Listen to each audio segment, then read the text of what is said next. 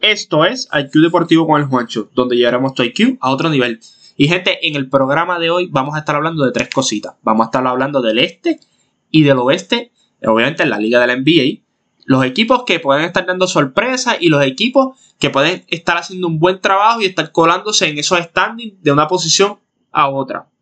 Entonces, vamos a hablar del contrato de Giannis Antetokounmpo, cómo esto afecta a los Milwaukee Bucks, a Giannis y a la NBA a largo plazo y a corto plazo también. Y la situación de James Harden. Vamos a hacer una línea del tiempo de todo lo que ha pasado y cómo hemos llegado hasta el punto que estamos en este momento. Así que vamos a darle a esto, gente.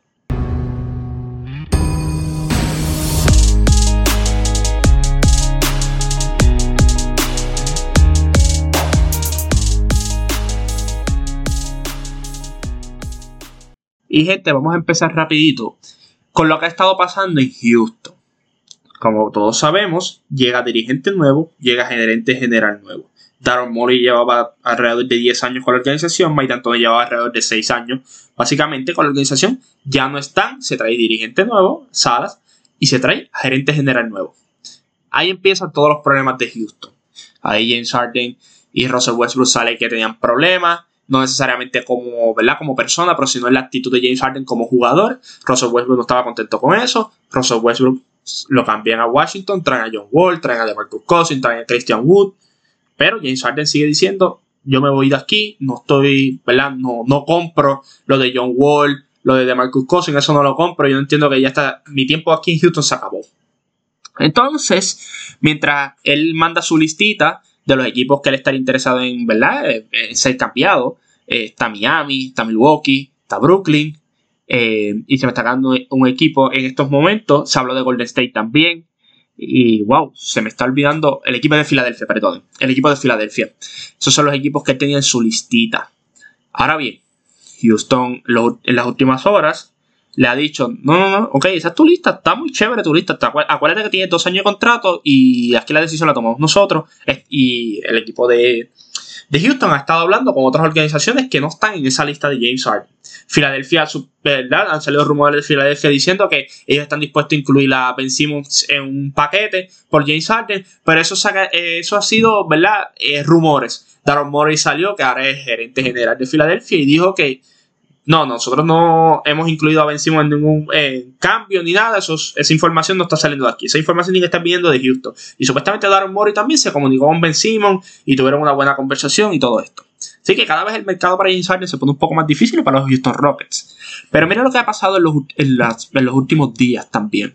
Sale una información de personal del equipo de los Houston Rockets diciendo que James Harden tiene un trato súper exclusivo con el equipo de los Rockets. ¿Y qué incluye este trato súper exclusivo? Pues sencillamente si habían dos días libres antes de un juego, James Harden le daba la libertad de que pudiera viajar a Las Vegas, a Haitiana, donde le dé la gana a él viajar, eh, Nueva York, lo que sea. Eh, pero James Harden también llegaba tarde a las prácticas, llegaba tarde a las reuniones, llegaba tarde a los vuelos. Eh, básicamente James Harden estaba abusando del poder. Entonces, vimos que hace una semana James Harden no se reportó a Training Camp de los Houston Rockets y salió una foto de él en el, cumpleaños de Little Baby en Atlanta.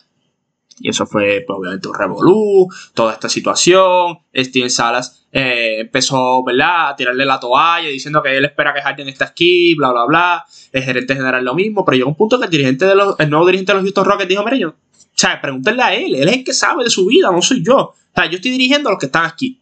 Y pues aquí empieza todo este tipo de problemas. James Harden llega, llega, parece una nevera, no puede con su vida, físicamente se ve malísimo, está demasiado gordo. Eh, y llega al juego del Precision y todo el mundo cuando ve, a, cuando ve a James Harden dice, es, ese es Kendrick Perkins jugando. O sea, hasta mismo Kendrick Perkins lo dijo que se parecía a él. Y después de ese juego, a diferencia de Kyrie Irving, él fue a hablar con los reporteros y uno de los reporteros de Houston, bien molesto y se lo nota en el tono, por la actitud de James Harden, le pregunta, ¿qué tú hacías en Atlanta? Y él le dice, yo estaba practicando con mi entrenador personal.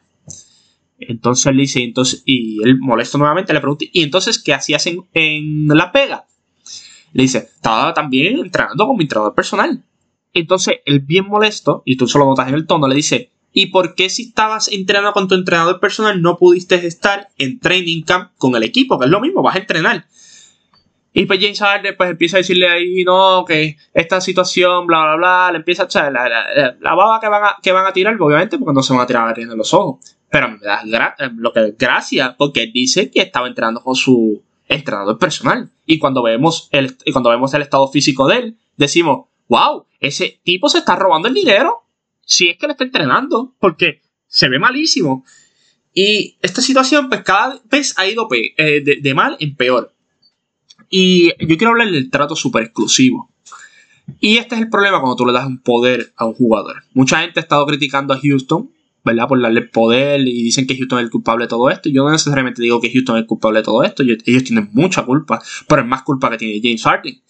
Porque la actitud ha sido malísima, malísima, una actitud pésima. Y, ¿verdad? Eh, he estado leyendo de varios jugadores en la liga que están muy molestos por la actitud de James Harden.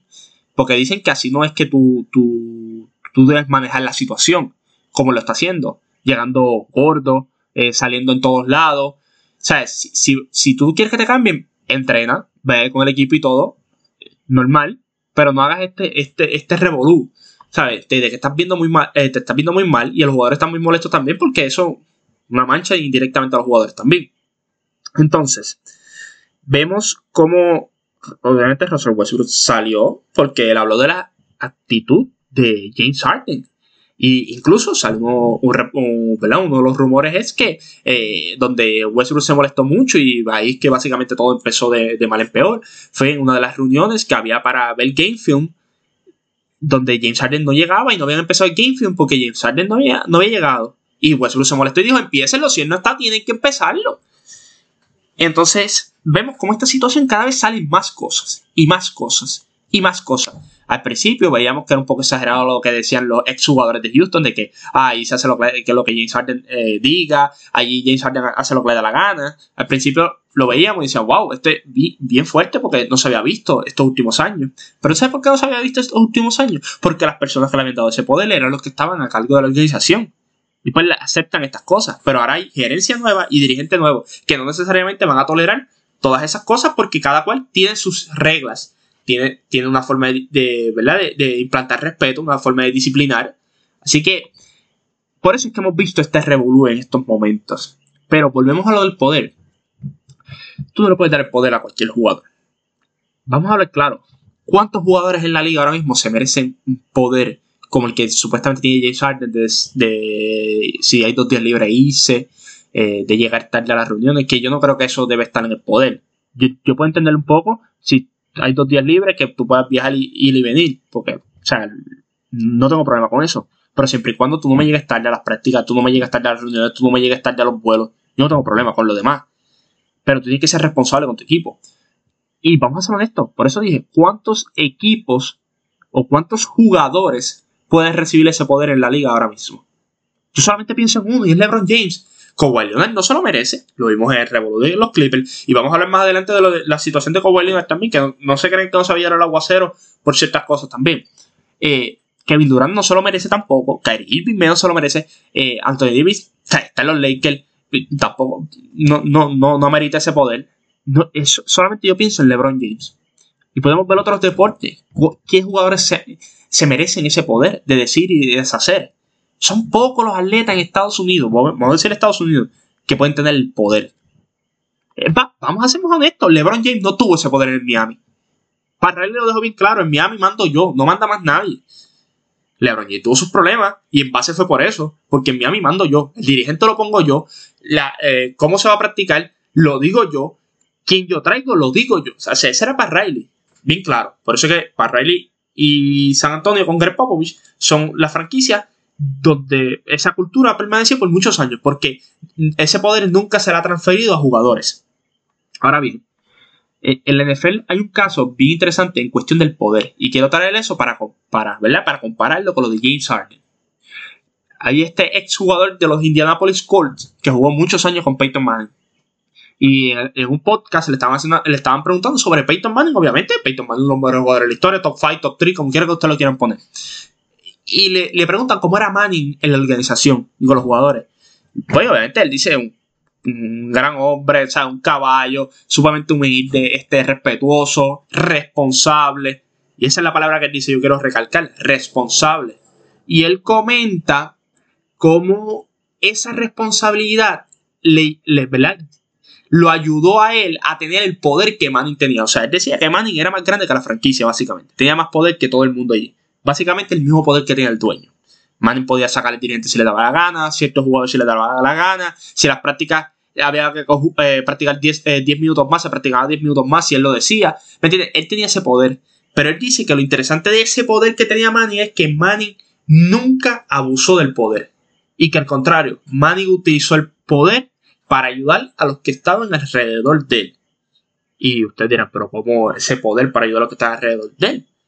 Es que básicamente llegaba temprano a las prácticas, llegaba temprano a las reuniones, llegaba temprano a los vuelos. O sea, básicamente era el primero que llegaba. Ahí tú le estás enseñando que aunque tú tienes ese poder, tú estás siendo responsable y eres el primero en llegar y todos van a decir, wow, es que tiene ese poder, mira a la hora que estoy está llegando, yo tengo que llegar más temprano y llegar con él. O sea, y así tú estás empezando a ayudar a los demás. También, al man tener ese poder, ese poder también de decir en las prácticas, no, vamos a practicar una hora más. Y todas estas cosas, pues se beneficia a los demás. Y él dice, una vez Manny lo cortan, probablemente por la situación del cuello que tuvo, que le, dijeron que no iba a poder jugar más, o que ellos no, se atreven a darle un contrato, bla, bla, bla, firma con los Broncos y él dice, me quedé yo y tres jugadores más, que éramos los veteranos. Y nosotros siempre veíamos a Manny cómo él manejaba todo y nosotros pensamos que todo era fácil, que ser el líder del equipo era lo más fácil. Eh, y, como él dice, no necesariamente el líder del equipo, sino el líder de la franquicia, el líder de la comunidad. Y una vez nosotros vimos ese poder, nosotros dijimos, nosotros no queremos ese poder. Eso es demasiada responsabilidad.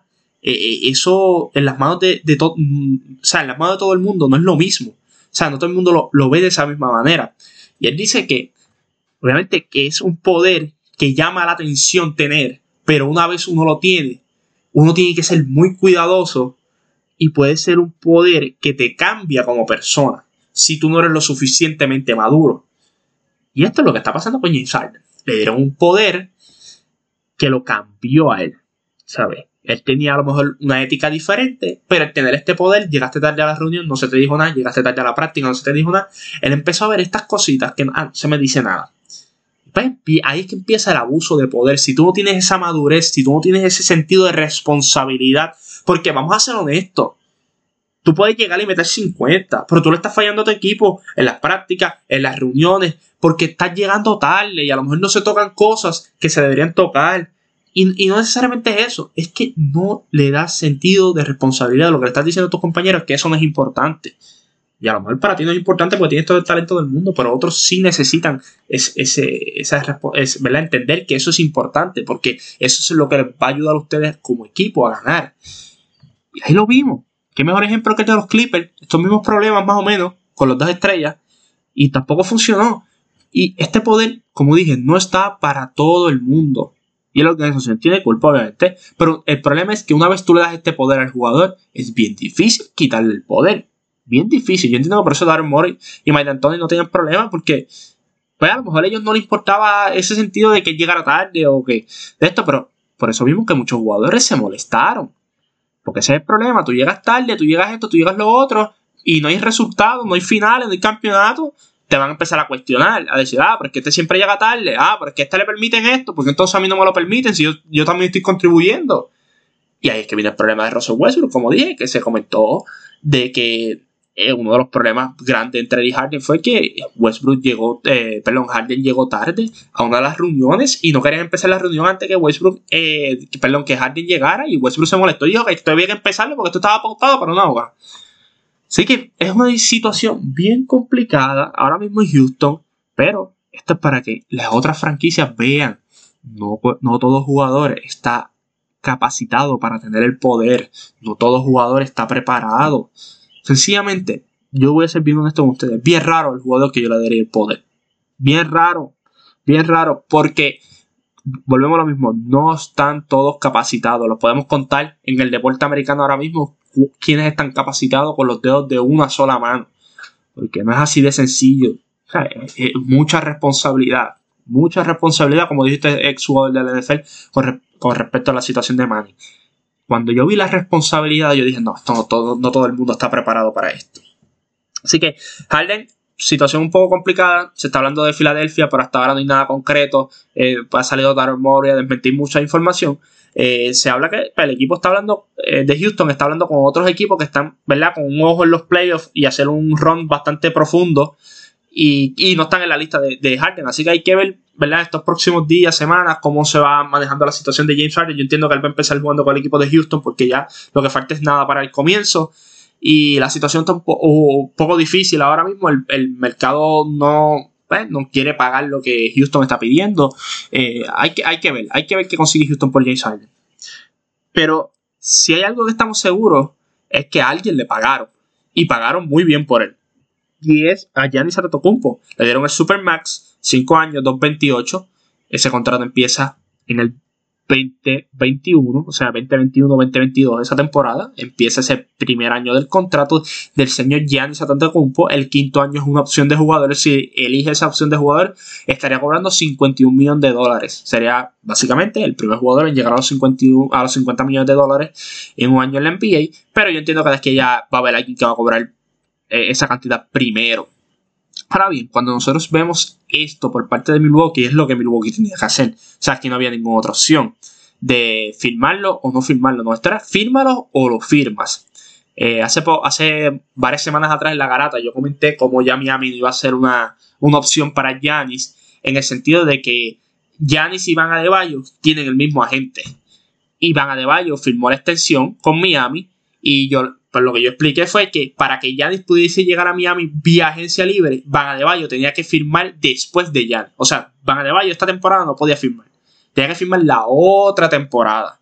Y al firmar antes, yo dije, pues es que Giannis no tiene un ojo acá. Y a lo mejor Miami tampoco tiene un ojo en Giannis. Así que yo por eso descarté. Y ahí, ¿verdad? Se me hacía más claro que Giannis iba a terminar firmando en Milwaukee la extensión. Pensé que iba a ser una extensión de tres, eh, de tres años eh, los primeros dos años garantizados, el segundo año, el tercer año una opción de jugador, pero el tiro el Super Max completo, que también me sorprendió que no haya cogido el Max como Anthony Davis para, ¿verdad? para poder bregar con ese salario y traer más jugadores. Pero eso son decisiones que se toman como jugador y no tengo ningún problema con ellos, pero me sorprende un poco. Ahora bien, ¿qué esto significa para Milwaukee? Bueno, pues obviamente Milwaukee salió muy bien. Eh, yo entiendo que Yanis también salió muy bien. Yo no voy a decir que Yanis perdió ni, ni está en el medio. Yo entiendo que Yanis sí ganó porque sigue siendo agente libre a los 29 años. ¿Ok? Tiene la opción, a lo mejor ya es mucho más maduro, entiende muchas situaciones, entiende circunstancias, entiende cómo ya la liga se, ha movido, eh, ha estado muy desarrollado, ha tenido experiencia.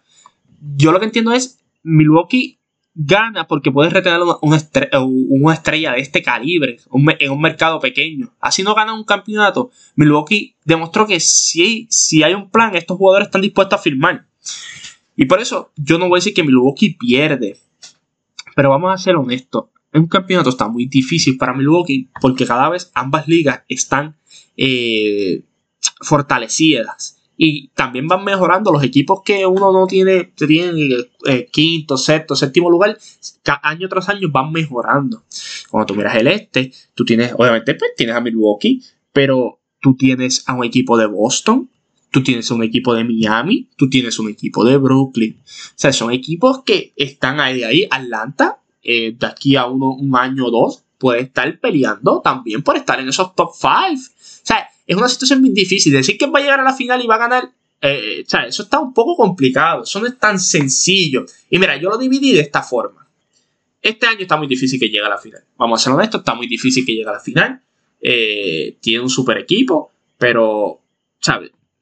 Estaba seguro. Para Yanis, llegar a la final y ganar. Llegar y ganar.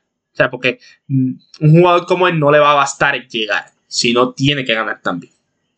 Entonces, el contrato de él empieza el año que viene. Empiezan esos cuatro años a contar. El año que viene también va a estar difícil.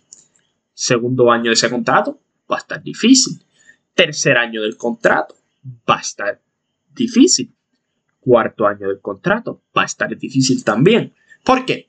Porque Milwaukee no es una ciudad donde ahora mismo van a tener que firmar a Drew Holiday, porque pronto se vence ese contrato. Eh, van a tener que buscar lo que van a hacer con Chris Middleton, si lo van a extender o no en los próximos años. Y va a haber mucho dinero en esos tres jugadores, en esos dos jugadores por lo menos, en Giannis y Drew Holiday, porque cuando tú das tres primeras rondas por un jugador es porque tú lo vas a terminar firmando. Y Drew Holiday ya tiene 30 años, que esa intención puede venir a los 31 32 años. Hay que ver cómo ese salario va, eh, ¿verdad? Eh, inyectado a ese equipo. Y también hay que ser honesto. Si es que estos próximos dos años o este año Milwaukee pierde, yo entiendo que van a cambiar el dirigente. O vamos a poner un ejemplo que no lo cambien este año, pero el otro año lo cambien. Entonces es volver desde cero otra vez. Volver a un sistema nuevo, una filosofía nueva. O sea, esto es una situación sumamente compleja porque Milwaukee no es un lugar atractivo. Toronto le salió lo de Kawhi porque ese año ganaron. Pero si no hubiesen ganado ese año, no les iba a salir. O sea, cambiaste a DeMar DeRozan por Kawhi Leonard para tratar de ganar el campeonato y los planetas se alinearon y si te dio. Pero si no, Kawhi iba a terminar yéndose. Así que esta situación es un poquito difícil en, cuestión de si va a ganar un campeonato o va a llegar a una final. Yo creo que tiene la posibilidad de llegar a una final. De ganarla, eh, la veo un poco difícil. Pero esto es cuestión de cómo ellos van construyendo el equipo. Y yo, por lo que he visto, ellos desarrollan bien y construyen eh, el, equipo bastante bien también. Pero hay que ver varios factores. Si el dirigente se va, una filosofía nueva, a lo mejor este dirigente, el desarrollo es bien diferente a Mike Budenholzer. O sea, son muchas las cosas que, que, ¿verdad? que todavía estamos, debemos saber para que esto se dé. Porque hay otros equipos que también van por el mismo lugar. Hay otros equipos que pueden reforzarse, hay otros equipos que pueden perder también jugadores.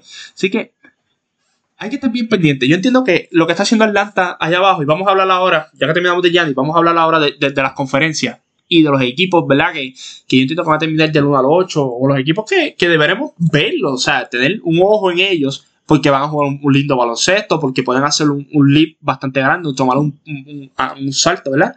Eh, tú miras Atlanta, ese equipo de Atlanta es sumamente interesante, lo estábamos hablando hace poco en la garata también. Eh, wow, es un equipo sumamente profundo, un equipo que tiene una variación entre eh, experiencia y juventud. Y a la misma vez los contratos que dieron fueron bien inteligentes. Danilo Galinari no le dieron 5 años, le dieron 3 años. Rondo le dieron 2 años. Y cuando tuvieras a Bogdanovich, le dieron un contrato de 4 años, pero Bogdanovich 25 años. O sea, no dieron contratos extensos a jugadores como Galinari, como Rondo, tú tienes a Capela que próximamente estará saliendo ese contrato, pero ya cogiste en el draft a Yeka, que a mí me, gusta mucho el jugador de USC, el centro de eh, USC cuando digo es la Universidad de Southern California.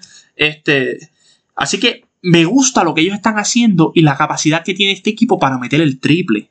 Porque Botanovich mete el triple, Danilo mete el triple y Trey Young mete el triple. Entonces aquí entran estas otras variantes. Kevin Werther, el Colorado, Cam Redrich y DeAndre Hunter. Estos jugadores le estabas pidiendo el año pasado que fueran estrellas, cuando todavía no están preparados para eso, o simplemente no lo son. Pero son jugadores que si tú les das un rol, por ejemplo, Redrich y, Hunter son excelentes defensivamente y rebotean bien. Entonces, si tú los dejas solo en la línea de tres puntos, te pueden meter el triple, porque a la diferencia del año pasado, pues tienen que crear mucho off the dribble y tirar.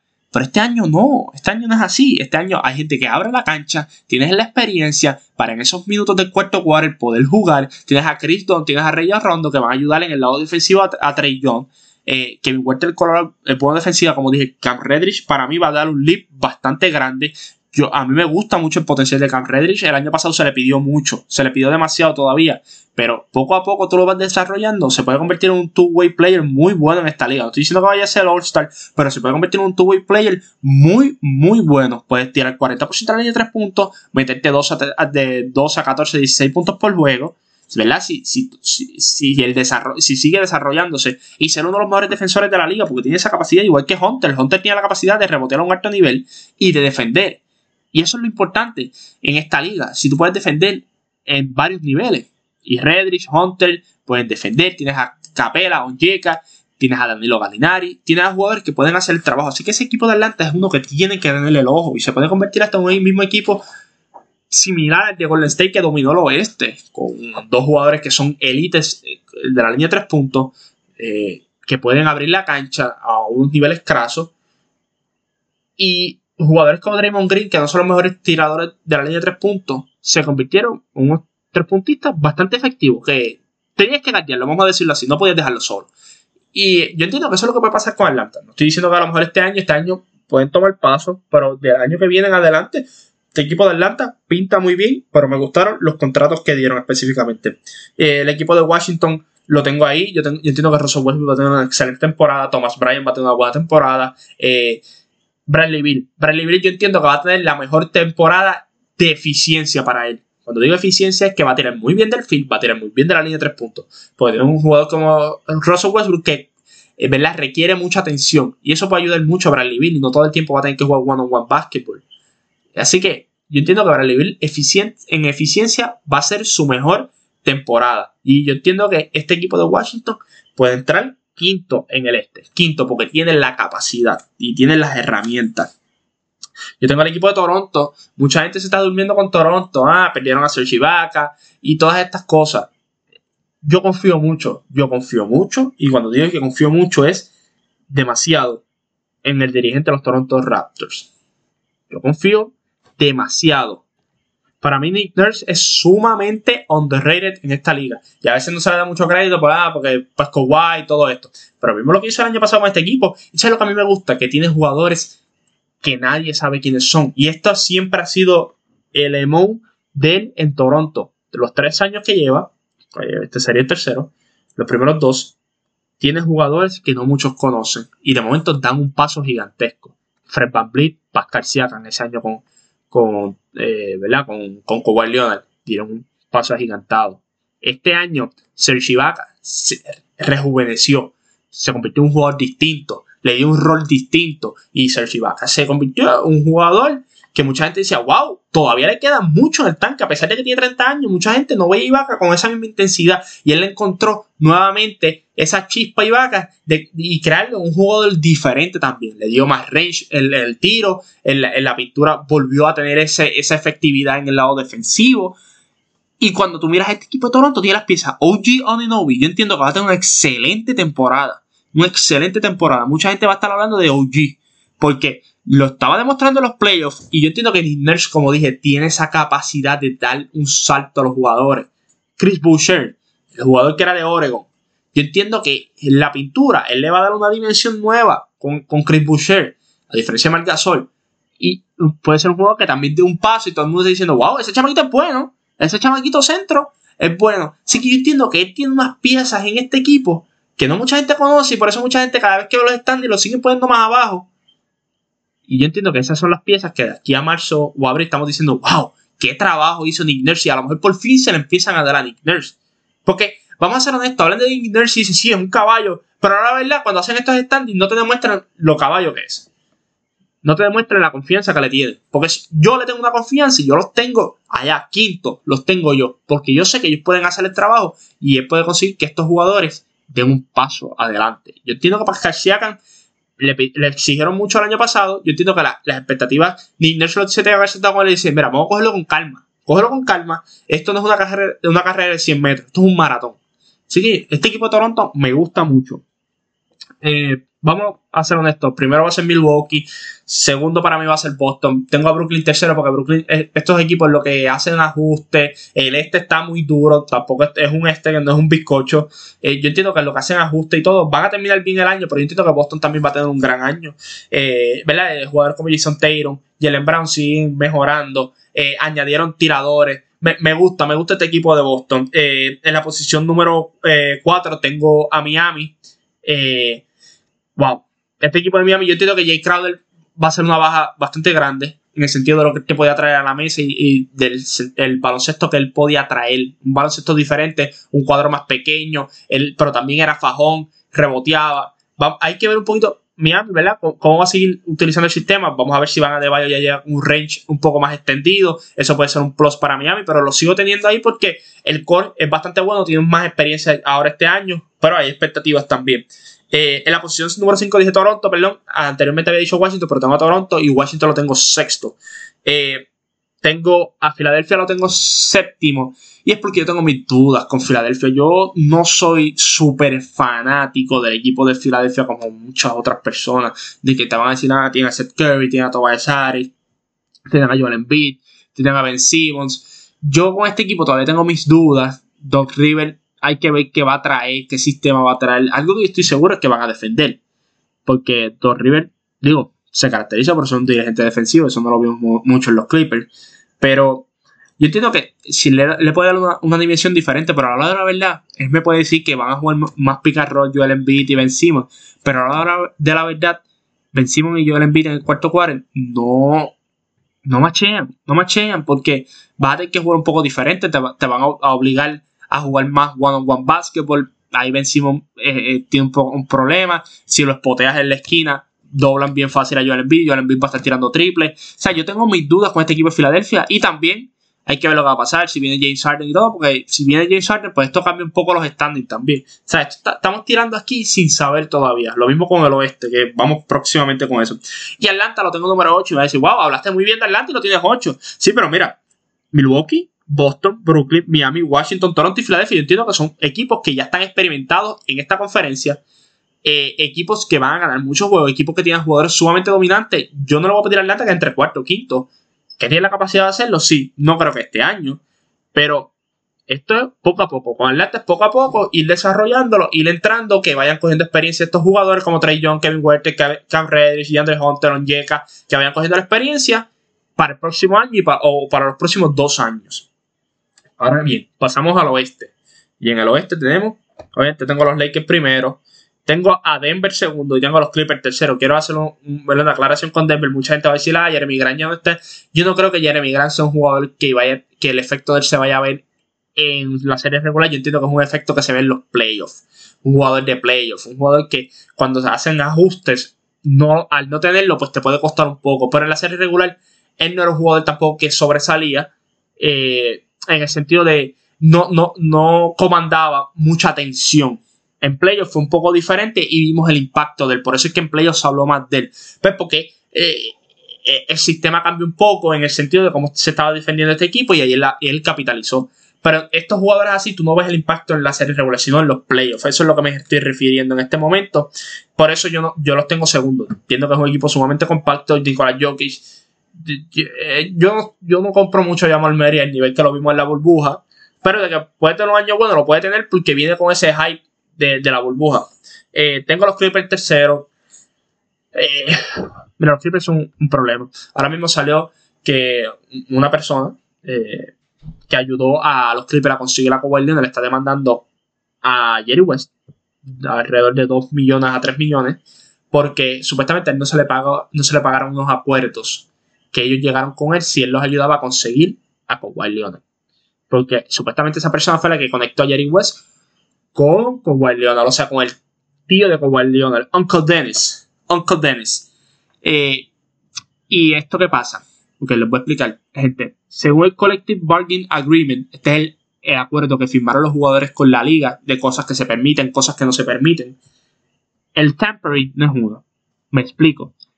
Que a la hora de tu negociar, tú no puedes ofrecer cosas adicionales. Tú no puedes ofrecer, qué sé yo, carro, casa, eh, un jet privado. Tú no puedes ofrecer nada de esas cosas. Tú firmas un contrato con incentivos en cuestión de que, por ejemplo, si ganas el MVP se te da cierta modificación. Esas cosas se pueden. Pero cosas que son materiales, como un carro, una casa, no, eso no se puede. Y esos fueron uno de los acuerdos que llegaron los Clippers con Kawhi Leonard, porque Uncle Dennis estaba pidiendo jet privado, estaba pidiendo una, una, casa, un apartamento, algo así era, estaba pidiendo cosas que no se suponen. Y ahora toda esta información está saliendo, hay un voice de Jerry West hablando con, ¿verdad? Con Uncle Dennis, eh, o Uncle Dennis no, sino hablando, hablando en general de la situación de lo de Kawhi, eh, hay una, información también de cosas que, que mencionó eh, Jerry West con respecto a lo de los Lakers y lo que estaban haciendo ellos en la organización. Así que esto es una situación que los, pues, los Clippers lo están investigando en estos momentos, la liga los está investigando. Y si todo pinta como es, y si es cierto, ¿verdad? Y que lleguen a, llegar a un acuerdo y decir, sí, mira, esto pasó, bla, bla, pues los Clippers pueden tener un castigo bastante grande porque son cosas que no se pueden hacer.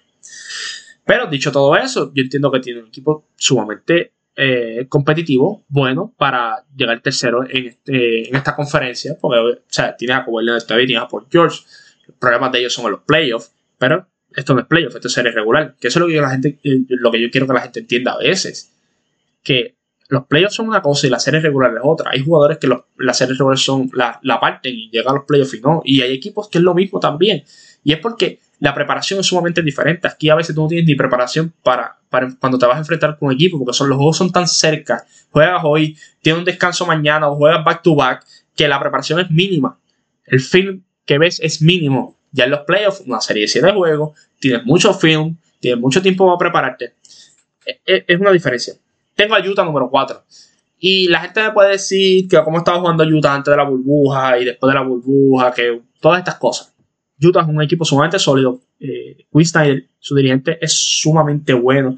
Y yo entiendo que el año pasado ellos tuvieron muchos, muchos problemas en cuestión de chemistry y, ¿verdad? y problemas en general también, muchos con problemas familiares, muchos con problemas sociales, con muchas cosas. Pero yo entiendo que este año ambos tienen una misión. Don, Mitchell, igual que Jamal Murray, quieren demostrar que lo que pasó en la burbuja no es un fluke, que es realidad.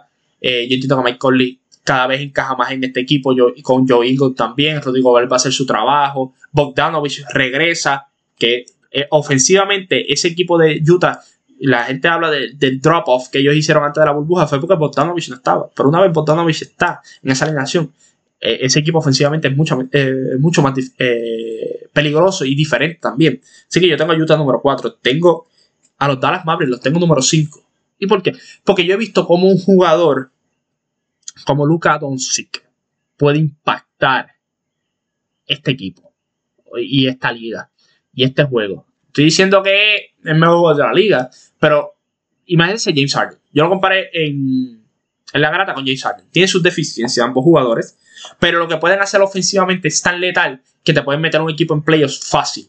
Quinto, cuarto, tercera, segundo. James Harden metió a Houston hasta el primer lugar. O tienen esta capacidad porque ofensivamente son tan, tan buenos. Y como dije, la serie regular, la preparación es diferente en playoff. Ya en playoff es otra cosa, pero en serie regular la preparación es diferente. Y estos jugadores pueden tener un burst ofensivamente, un mes sumamente caliente y, el equipo se beneficia totalmente de esta situación. Tienen a Josh Richardson ahora que va a defender, va a ayudarlo en el lado defensivo. Tienes obviamente por sí no va a empezar, pero tienes a Willie Stein que te va a dar un poco de capacidad atlética a este equipo. Tienes piezas Norman Powell, que va a jugar, eh, perdón, este, Dwight Powell va a jugar ahora también. ¿Sabes? Tienen estas piezas y más Luca Doncic, como dije, lo comparo con James Harden por el burst ofensivo que te puede dar y cómo puede impactarte un equipo. Tengo número 6. Tengo el equipo de Portland. Yo no. Ah, en, el, en, el, en el este dije que yo no estaba. Yo no compraba mucho a Filadelfia. Pues en el oeste no compro mucho a Portland. Porque sencillamente sí, ofensivamente son buenísimos, defensivamente no, no lo son. Y eso es un problema. Eh, perder a Hassan Whiteside, mucha gente no, ¿verdad? No, lo va a entender, o no lo ven, o no, todo le da la importancia. Yo entiendo que a Hassan Whiteside le daba una identidad en la pintura que Nurkic no le daba, porque Nurkic es bastante bueno, pero no es defensivamente elite en la pintura como era Whiteside. Por eso este equipo dio mucha candela a la burbuja, porque lograron cerrar la pintura. Y lo vimos contra los Lakers. Los Lakers se les hizo muy difícil anotarle a este equipo en la pintura. Eh, la diferencia fue que los Lakers pudieron meter el triple en esa serie. Pero los Lakers se les hacía bien difícil por el, lo largo que eran estos jugadores. Pero yo entiendo que trajeron a Robert Covington. Eh, pues, todavía tienes a los mismos. Tienes a Damian Lillard. Tienes a C. McCollum. Carmelo va a venir del banco ahora. Eh, tienes a Nurkic. Pero ah, yo no veo este equipo como un equipo que yo pueda decirte, sí, te van a meter 120, pero le pueden meter 130 a ellos yo, no los compro mucho. Yo entiendo lo que pueden hacer ofensivamente, pero no es un equipo en que yo apostaría, ¿verdad? Que queden cuarto, tercero, segundo, primero, como mucha gente los tiene. No, no lo veo. La posición número 7 tengo a Golden State. Eh, la gente tiene que entender algo. Yo he defendido a Golden State en la garata y a Stephen Curry de lo que puede hacer. Yo no soy fanático de Golden State. a mí no me gusta el equipo, pero yo entiendo, yo, yo no puedo tapar el cielo con una mano y decir que en general son malos eh, como equipo o la organización. No, la organización siempre hace un buen trabajo y, si mirar lo de Toronto, consiguen jugadores donde mucha gente piensa que no hay valor, ellos le, consiguen valor. Y se han visto muy bien en Precision. Y algo que me ha gustado es, y algo que yo critiqué, a mí Steve Kerr, a mí como dirigente no me gusta, porque es, volvemos a lo mismo, yo no he visto otra dimensión de él, además de estar jugando con estos super equipos. Yo entiendo que este es el año en que él puede eh, subir de nivel y decir, mira, yo sí soy un buen dirigente, yo puedo hacer este trabajo eh, con, un equipo como este. Y es como yo estaba comentando en la garata, ellos básicamente tienen que cambiar el sistema, porque ahora mismo los jugadores que tienen pueden meter el triple, pero no al nivel que él estaba acostumbrado con equipos anteriores. Este equipo es un poco diferente. Este equipo puede poner la bola en el piso y llegar al canasto porque son muy atléticos. Tienes a Kelly Oubre y tienes a Andrew Wiggins que son sumamente atléticos. Tienes a Wiseman cuando vuelva a jugar eh, es sumamente atlético. que Balloon es un poquito diferente, por eso te da un poco más de, defensa en la pintura. Tiene a jugadores como Ken Baseball que vienen del banco, que te hacen el trabajo. Yo entiendo que este equipo de Golden State va a tener eh, una, una muy buena temporada. Mucha gente puede decir, ah, séptimo es, las expectativas deben ser un poco más altas. Pero yo digo, sí, pues, deberían ser un poco más altas. Pero no tienes a Clay Thompson, eh, perdiste varias piezas, tienes a Draymond Green todavía ahí. Yo lo que digo, este, este equipo va a ser bien interesante. No van a perder muchos juegos por 20, por 25 puntos. Yo entiendo que este equipo, los, juegos que pierden van a ser por 6, 7 u 8 chavos. Va a tener los juegos muy cerrados por el State. Eh, yo entiendo que Curry va a tener una muy buena temporada, pero esto yo, yo, yo hablo esta temporada más como para Steve Kerr. ¿Qué tú vas a hacer? O sea, ¿qué nos vas a demostrar a nosotros? O sea, ¿qué, qué eres tú como dirigente? ¿Te puedes adaptar? ¿Puedes hacer cosas diferentes? ¿Puedes cambiar el sistema? Hasta ahora lo que he visto en Precision me ha gustado. Ha jugado a la, fortaleza de los jugadores que rodean a Curry. No a Curry. Pues, Curry tiene una fortaleza que siempre van a brillar. Pero los demás tienen unas, debilidades bastante amplias, como Andrew Wynn, que a veces puede desenfocarse. Eh, Kelly Oubre ah, no es muy bueno de la línea de tres puntos, pero si lo dejas solo te puede, te puede eh, ¿verdad? Eh, matar. Y lo vimos en el juego de Precision de Antiel. Metió varios triples porque lo dejaban solo. Yo entiendo que Staker debe ser así. Si no estás solo, pon la, bola eh, en el, piso y llega al canasto. Quique afuera o haz lo que tú quieras. Pero hay posibilidades para este equipo de jugar diferente. Puede ser un Golden State diferente, pero no estoy diciendo que no vaya a ser un Golden State entretenido. Yo entiendo que va a ser un equipo muy bueno y un equipo que deberían ver. Me, gustaría ver el progreso que va a hacer Sticker si hace alguno. Y en la octava posición, mira, eh, yo tendría a Houston un poco más, yo tendría a Houston en los standings, lo tendría un poco más alto si yo supiera la situación de James Harden. Pero si vamos a decir que James Harden iba a jugar, yo los tendría sexto, séptimo, eh, perdón, sí, sexto, séptimo a Portland y octavo a Golden State. Eso sí, Houston jugaría, pero yo no voy a poner a, Houston ahora mismo porque yo no sé lo que vaya a pasar. Pero tiene la capacidad de terminar entre los primeros seis o los primeros cinco, por encima de Dallas también, porque ofensivamente tienen a James Harden que pues, diga lo que diga físicamente, cuando empiece la temporada va a estar ready. Eh, y siempre puede meter la bola, porque así de, de, de como estaba, estaba driviando y estaba llegando el canto. Pero si Houston no está porque James Harden lo cambie, aquí yo tendría un equipo como Phoenix, equipo con Chris Paul, que pueden estar coqueteando con ese octavo lugar. También tienes equipos como, como los Pelicans, como Sacramento, que van a estar coqueteando Minnesota, puede estar coqueteando, pero yo entiendo que dentro de ese pote de los equipos, como Minnesota, los Pelicans, eh, Sacramento, yo coja al Defini porque tiene a Chris Paul.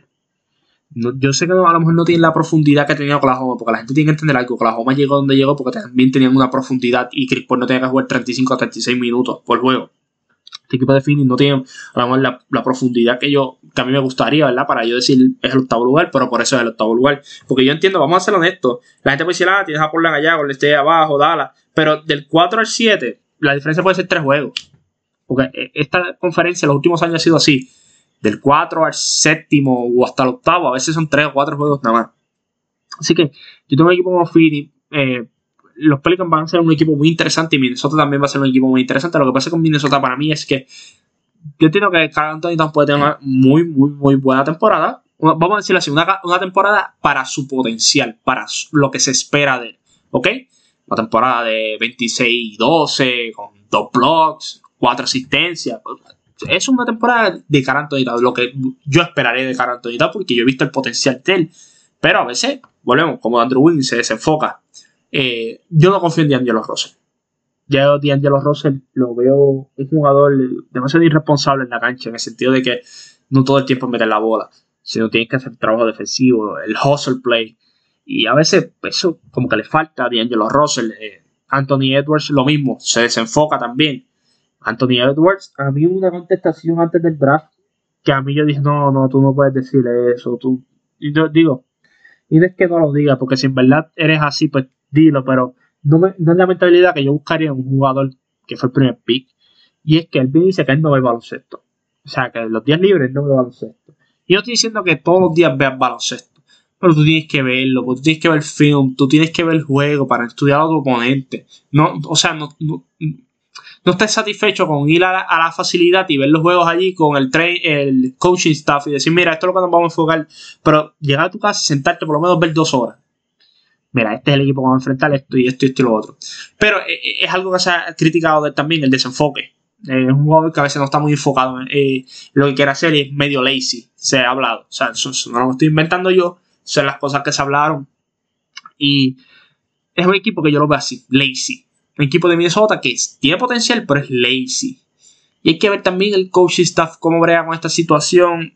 Yo no, compro mucho el equipo de, Minnesota. El equipo de los Pelicans, yo entiendo que es un equipo que va a defender a niveles altísimos. Eh, Van Gondi va a traer defensa. Alonso Ball, yo entiendo que va a tener una muy buena temporada. 14, 7 y 7. 14, 8 y 7. Como ustedes lo quieran ver, tirando 38, 39% de la de 3 puntos, pues estaba tirando muy bien el año pasado. Eh, first Team All NBA defense, Defensive. O sea, él puede eh, hacer defensivamente lo que puede hacer para mí es el mejor guard defensivo de la liga. Eso se debe cuestionar. Así que esos son los equipos. Sacramento hay que ver. Tyler, eh, Fox me, me, gusta, ¿verdad? Lo que, lo, que, lo que podría hacer con este equipo. Pero volvemos. Son, son, es un equipo más de proyecto. Los Pelicans, Minnesota y, Phoenix son los equipos que yo tengo ahí arriba. Pero le doy un poco de edge a Phoenix porque tiene a Chris Paul. Bueno, gente, y básicamente eso es lo que quería tocar con ustedes hoy. Eh, la situación de Yanis, la situación de James Harden, que todavía no sabemos dónde puede terminar. Pero como les dije, gente, con James Harden, el poder no está para todo el mundo. Y la gente a veces puede ver que ah, es que es la superestrella. Y no necesariamente porque sea la superestrella debe tener ese poder. Ese es mi pensar. Si lo veo yo, así lo ven muchas organizaciones también. Por eso muchas organizaciones han tenido éxito a niveles crasos. Porque no le dan el poder a cualquiera. Es más, ni el poder le dan a veces a los jugadores de ellos. ellos simplemente tienen el poder, no más nada. nadie más lo tiene. Así que, gracias nuevamente por el apoyo. Síganme en el Juancho PR. Ahí estamos al día con las noticias de NBA y todo lo que está pasando. Si quieren interesarse a lo mejor de lo de Harden de aquí a dos o tres días, o de aquí a dos o tres semanas, un mes, al trade deadline, pues me siguen por el Juancho PR. Me pueden escribir cualquier dudita. Yo, yo siempre estoy al tanto y contesto, ¿verdad? A veces se, me olvida y todo, pero siempre trato de contestar. Eh, muchas gracias por el apoyo, cuídense y feliz Navidad a todos.